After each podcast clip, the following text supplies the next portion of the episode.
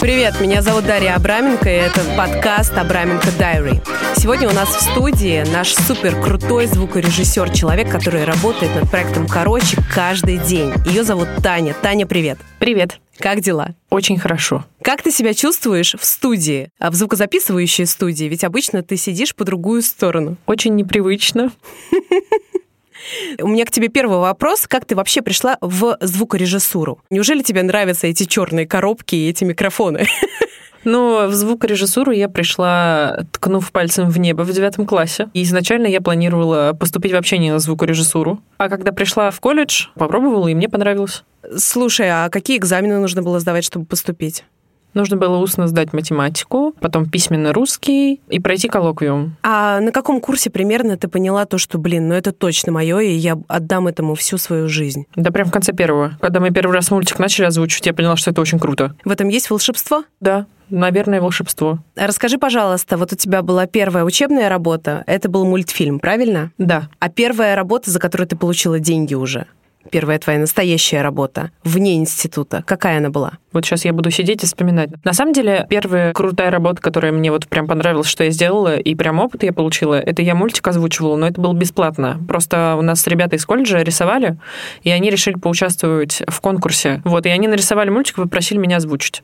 Угу. Ну и все. И вот работа это, это была первая такая вот, которую я прям кому-то отдаю, мне ее заказали, грубо говоря. Ты кайфанула? Ну да, мне понравилось, и им тоже. Круто. Ее даже потом в метро показывали. Мне друг скидывал фотку э, вот этого экрана в центре метро, и там написано было звукорежиссер Татьяна Ким. Вообще угар, а звука не было.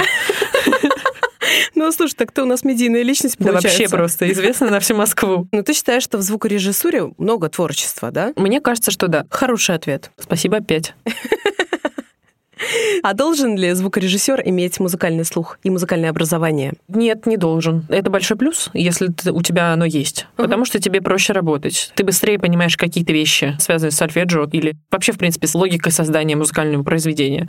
Но можно и не знать этого, и все равно делать свою работу очень хорошо. А иногда даже лучше тех людей, которые с образованием пришли. А вам в институте давали музыкальное образование? Да, три семестра. Это был сольфеджио. Начиналось с основ, заканчивалось примерно пятым классом в музыкалке, где-то так вот. Я тебя очень хорошо понимаю, потому что у меня тоже была в детстве музыкальная школа, и сольфеджио — это очень сложный предмет. Нет, у меня не было в детстве с ней проблем никогда. Правда? Да. Если у тебя немножечко математический какой-то склад ума, то, в принципе, ты все понимаешь. То есть у меня не было проблем, просто в универе уже не хотелось опять это проходить, и было очень лень, и поэтому я сдавала, как сдавала. Ты забила немножечко, да? Да. Угу. Я тебя поняла. Ты поешь, играешь на инструменте. Да, я закончила музыкальную школу по пятилетке по эстрадно-джазовому вокалу. А на фано ты играешь? Со второго, по-моему, класса mm-hmm. нужно было выбрать себе дополнительную mm-hmm. специальность, и я выбрала синтезатор твое музыкальное образование помогает тебе в работе звукорежиссера? Вокальные данные, возможно, да, иногда. Можно там кому-то подпеть или помочь спеть что-то. И услышать, когда человек лажает, и поправить это, соответственно. А бывали у тебя такие случаи, то, что у тебя на студии пишется песня, и ты слышишь то, что человек лажает, и ты прям стучишь в окно и говоришь «Эй, нет, не та нота!» Или как ты исправляешь э, музыкальные ошибки гостей, которые приходят к тебе, уже на компьютере после или во время? Как правило, человек, который э, приходит с плохим голосом, он знает, что у него слабый голос или у него нет слуха, например. И мы с ним прослушиваем это и стратегию продумываем, что мы делаем. И я иногда либо подпеваю, либо автотюн помогает в этом вопросе. Круто. Тань, вопрос такой. Мир музыкален? Он звучит. Может быть, иногда и музыкально. А тебе всегда нравится, как он звучит? Бывают моменты, когда ты просто хочешь закрыть уши? Да, бывает в метро. Но мы с тобой очень давно знакомы, и я знаю, что у тебя от громкой музыки вообще они болят. Да, вот я очень люблю ходить ночью на вечеринки, и мне мешает это, потому что очень громко, и приходится стоять в конце зала. Да, это очень странная какая-то у тебя способность. Это у всех звукорежиссеров или только у тебя? Это твоя особенность? Я думаю, это вообще у тех людей, которые берегут свои уши и не слушают очень громко что. Тогда им больно, когда они слышат очень громкий звук. Как ты думаешь, это проф деформация звукорежиссеров или нет? Мне кажется, что это как раз-таки очень хорошо, что у тебя такие чувствительные уши, и ты можешь услышать больше. и лучше. Ну, ну да, вот я и все. согласна, да. Таня, мы с тобой только что поговорили, то, что звукорежиссер — это творческая профессия. Но, насколько я знаю, есть все равно разные специальности внутри одного понятия звукорежиссер. Ведь есть места, где творчества мало. Ну, допустим, техники какие-то, механики. Это же тоже звукорежиссура. Люди, которые разбираются с микрофонами очень хорошо и понимают в этом. Ведь так? Это звукотехники. А это отдельное образование или они учатся вместе со звукорежиссерами? Вообще, то, что касаемо звукотехники, ну, это мы больше в колледже изучали. А более творческое направление, это уже на вышке преподается. Таня, скажи, обычный человек, придя с улицы, не получая образования, может стать звукорежиссером? Да, может. Только нужно тренировать свои ушки и получать знания в этом направлении. Вот и все. Вообще, может э, какой-нибудь Петька с улицы прийти, Мгм. на рек нажать, и будет у тебя записанный звук. Тань, скажи мне, пожалуйста, ты пошла учиться на звукорежиссера. Ты когда вышла из института, ты стала думать, куда тебе пойти, какие сферы есть для звукорежиссера, где твоя работа действительно нужна. Когда вышла из колледжа, я уже знала, что мне ближе всего кино. Мгм. Вот. И, но также есть и другие сферы, где мы полезны. Это телевидение, радио, театр, это Мгм. концертная звукорежиссура. Или в студии, например, музычку записывать. Мгм. Мгм. Но эти сферы, они кардинально друг от друга отличаются, правда? Начало у всех одно, как у медиков. Прикольно. А потом ты просто выбираешь подход, который ближе тебе. Вот и все. Я, кстати, помню, когда мы с тобой познакомились вообще в детском лагере, помнишь? Да. И как раз мы ставили спектакль, мюзикл. И ты, я помню, что озвучивала зал. И это было так странно. Ты ходила по сцене, хлопала везде и вешала эти петлички. Ты помнишь? Я не помню. Я помню, что мы там провода тянули и везде подвешивали их, ну, микрофоны. И ты сделала это очень круто. И более того, ну я-то думала то, что вот чем занимается звукорежиссер, потому что я-то училась театральному, и я видела таких звукорежиссеров. Я, конечно, понимала, что есть люди, которые пишут музыку, но когда я познакомилась с тобой больше, увидела тебя на звукозаписывающей студии, увидела, что ты делаешь, я поняла то, что у вас профессия, она супер объемная, она как шар.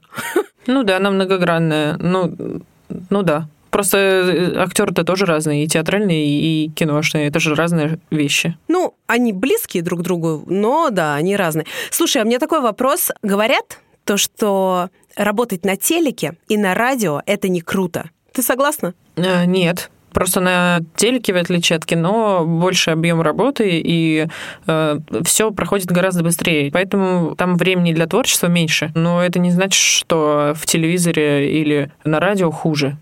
Просто по-другому. А подкастинг? Подкастинг — это ближе к радио или ближе к творчеству? Наверное, ближе к радио. Ну, формат примерно такой же. Просто у тебя больше возможностей подправить всякие неровности, которые у тебя в прямом эфире так и остались. А здесь ты можешь даже немножко потворить. Ну да, там где-то музычку подложить, где-то подрезать э, что-то лишнее. В подкасте чуть больше вариантов исправить э, шероховатости. Окей, поняла. Слушай, давай к подкасту мы вернемся чуть попозже. Хотела тебя еще, знаешь, о чем спросить.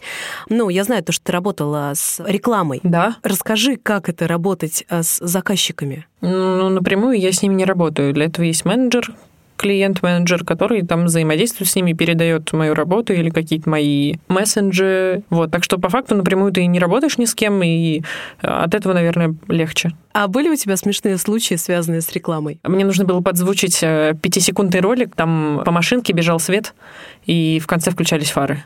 Вот. И мне сказали, озвучь это как-нибудь. А, Э, свет озвучить? Нет, ну как он бежит по машине, и потом А, в конце это превращается... Ага. Нет, там просто красивая машина крутится, и по ней бегут блики. А. Вот. И мне нужно было это подзвучить как-то красиво шумами, чтобы было вкусно сочно. В общем, я так сделала, что получилось, что я написала на 5 секунд трек. Такой, как техно. В общем, хотя у меня не было такой цели, но получилось, что получился трек. Они потом его использовали в других своих пятисекундочках. А, они имели на это право? Ну, я не собиралась на них жаловаться. Ты соглашаешься на все проекты? Или только на те, которые тебе нравятся? Зависит от того, что сейчас в моей жизни происходит. Если проект будет противоречить моим морально-этическим каким-то нормам, то я, скорее всего, откажусь. Окей, поняла. А с людьми было такое, то, что ты понимаешь, что с этими людьми ты работать точно не будешь? Ну, был момент, когда я просто встала и ушла. Но это, конечно, неправильно. Ну, это человеческий фактор. Мне кажется, конфликт — это две стороны неправы, а не одна. Окей, я поняла. Тань, я продолжаю свой блиц-опрос. У меня просто вопрос-ответ, вопрос-ответ.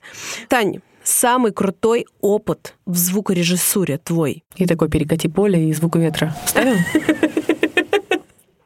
Самый крутой опыт. Я даже не знаю, мне кажется, я так мало прожила в этом. 8 лет это же вообще фигня. Только сейчас что-то пошло дельное.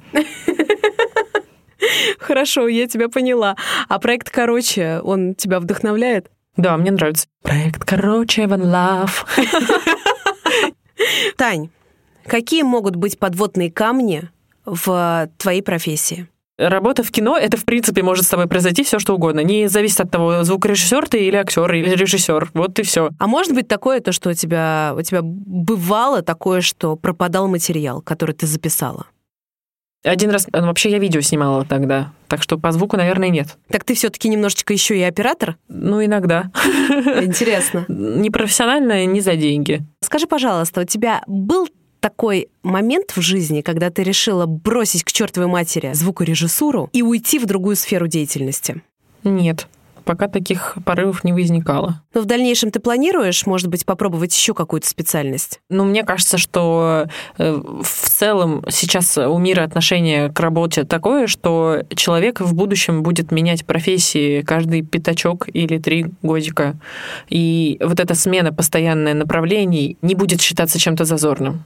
И, возможно, я тоже смогу когда-нибудь э, рассмотреть вариант ухода в какие-нибудь смежные профессии или вообще крупно поменять свою жизнь.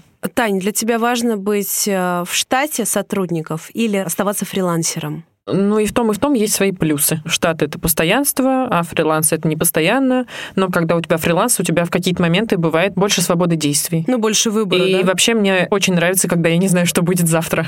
Это очень интересно. Пока нет семьи там и детей, можно себе позволить такую жизнь. Это очень здорово. Ну, соответственно, в штате вряд ли такая ситуация сложится, что ты завтра не будешь знать, э, где ты окажешься. А что так бывает, то, что тебе звонят в 10 часов вечера и говорят, слушай, ну, Тань, в 6 утра на съемку?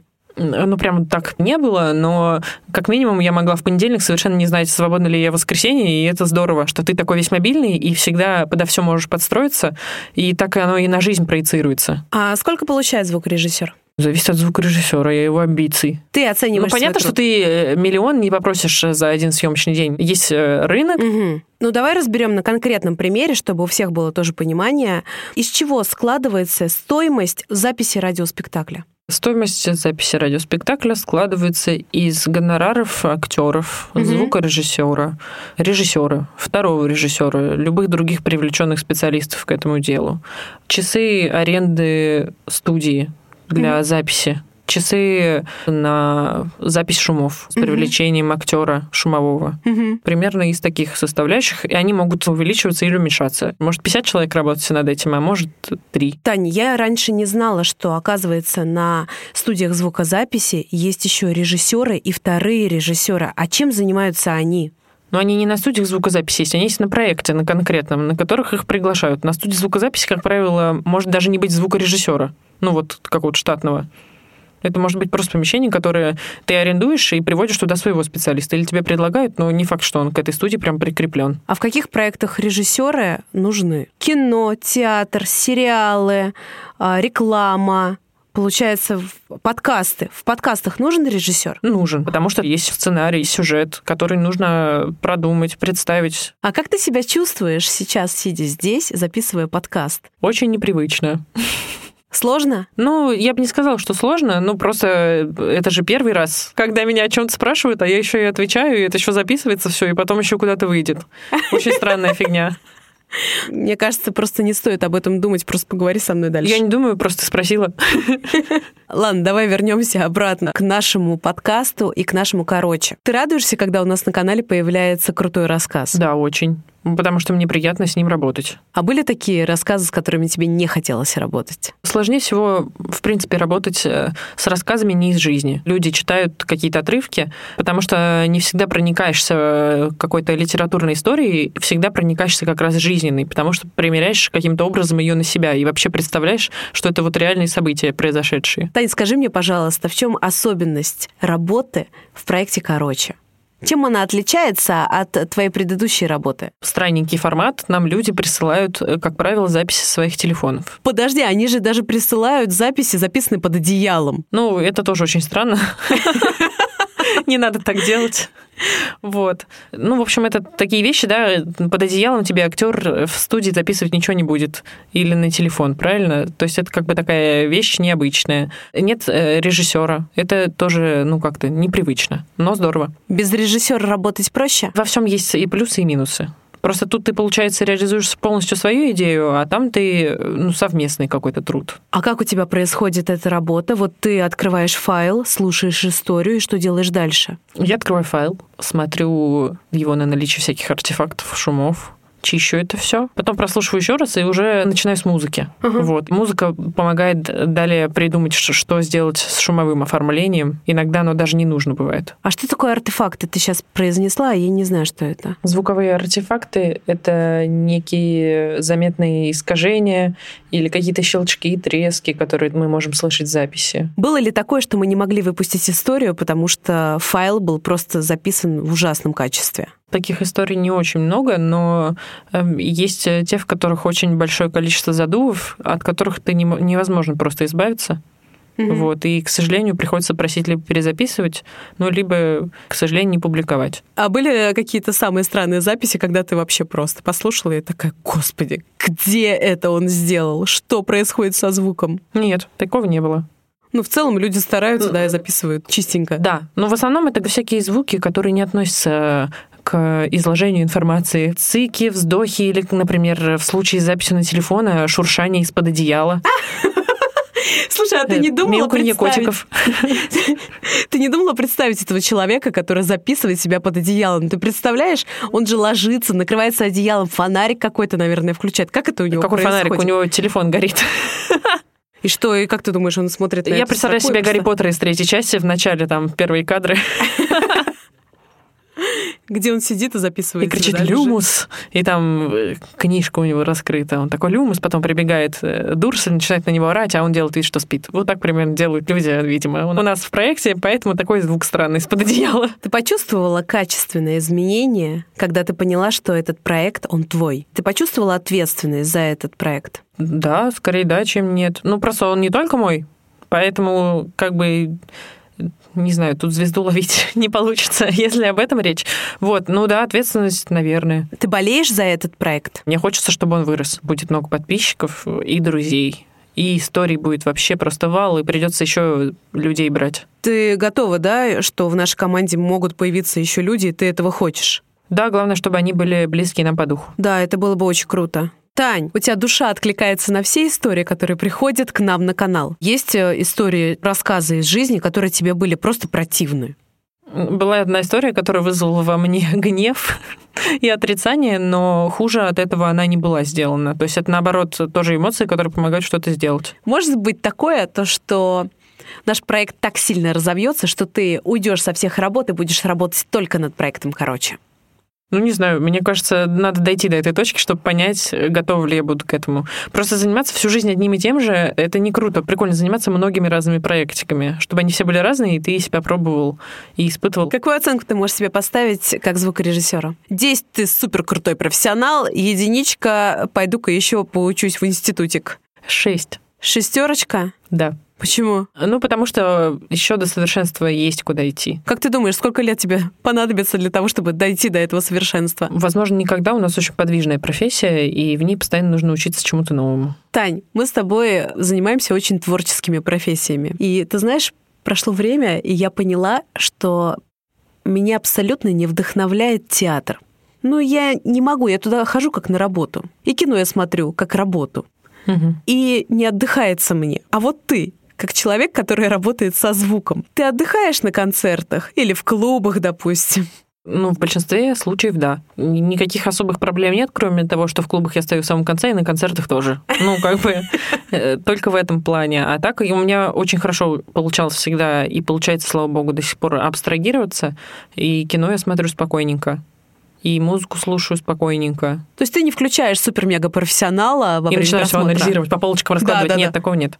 Блин, ты счастливая, ты знаешь об этом? Да. Ну, это круто. Очень многие жалуются на вот это профдеформация как раз да, называется. Есть такое. Вот. Это правда. Ну, нет такого у меня. Ну, Я могу тебе честно сказать, я этим начала болеть на первых курсах театрального института, потом это прошло, но сейчас это снова появилось, может быть, потому что я очень долгое время не была в театре, и сейчас снова туда стала ходить, и я снова начинаю анализировать. Может быть, ты просто это переросла и не останавливалась в этом. У меня такое было ну, на первом курсе в колледже, но потом очень быстро ушло. Я не знаю почему. Мне кажется, что вообще из всех вот этих вот профдеформационных историй со мной случилась только одна. Это когда я первый свой фильм э, студенческий там чей-то озвучила. Мы пришли на просмотр, и я услышала все свои лажи.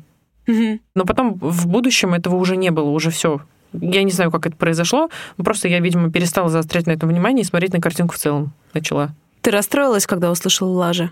Ну да, ну ты просто наизусть знаешь каждый шумок в каждой секунде, и ты вспоминаешь, как это писалось, и сидишь, грустишь и думаешь, что все это заметили. Ну вообще, познакомившись э, с тобой, я поняла, что звукорежиссура — это целый мир, это очень интересное направление. И я тебя еще хотела спросить такую вещь. Я знаю то, что вы пишете сами звуки. Как часто ты этим занимаешься вообще? Ну, в последнее время не часто, но вот, э, скажем, э, три года я примерно этим и занимался постоянно. То есть тебе приходил какой-то материал, ты над ним работала и начинала записывать звуки? Да, и либо я выступала в роли актера шумов, либо я выступала в роли человека, который сидит за пультом в этот момент. А актер шумов что делает? берет предметы и издает ими звуки, какие нужны звукарю. А бывает такое то, что вам нужен звук, как человек падает, не знаю, там, с лестницы, да, и вы пытаетесь изобразить, да? Не, ну мы не, не, не кидаемся друг другом с лестницы. Мы просто ищем альтернативы. Как бы убивать людей для этого не нужно. И какие альтернативы можно найти вот в этом случае? Ну, не знаю, мешки какие-нибудь покидать, набить их чем-нибудь. Э, Кошку, допустим. Кошку? Нет, мы никого не убиваем, если ты об этом. Ну хорошо. Расскажи самый интересный случай. Вот ваши замены, не знаю, цепи громыхали, а вы взяли какие-то рюмочки для Нет, этого. когда цепи громыхали, мы громыхали цепями и чуть не оглохли. А откуда они у вас на студии звукозаписи? Вот там валялась какая-то она, что-то держала, мы это что-то отцепили и подумали, это постоит так. И забрали себе цепь туда, в нашу коморочку. Навсегда, а, видимо. Нет, мы ее вернули потом. Какие вы молодцы. Когда происходит в кадре сцены избиение какого-нибудь человека, естественно, мы не бьем никакого здорового человека, а покупаем для этого куски мяса или э, сырые курицы. Отлично бьется капуста. Там получаются такие хрустящие звучки красивые. А вам заказчик оплачивает эти курицы, вот эти вот э, куски мяса и э, капусту? Да. Мне кажется, вам нужно вносить это в смету. А вот совсем недавно ты записывала историю, тебе понравилось, потому что она появилась на канале, что ты почувствовала в этот момент? Она же забавная про то, как я рисковала жизнью, поэтому ну, я даже давала ее другу послушать, он поржал. Ну, это очень смешная история. Я ее люблю. Таня, спасибо тебе большое, то, что ты уделила время, стала сегодня супер-мега-медиа-звездой, записала с нами подкаст.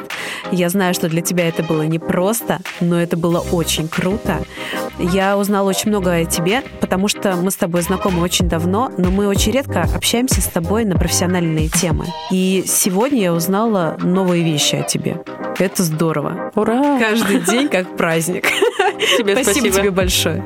И тебе спасибо большое. Классный опыт. Подписывайтесь на нас. Нас можно послушать на Яндекс Музыке, Apple подкастах, а также на других площадках. Не пропускайте следующие выпуски подкаста Абраменко Дайри. С вами была Даша. И до встречи.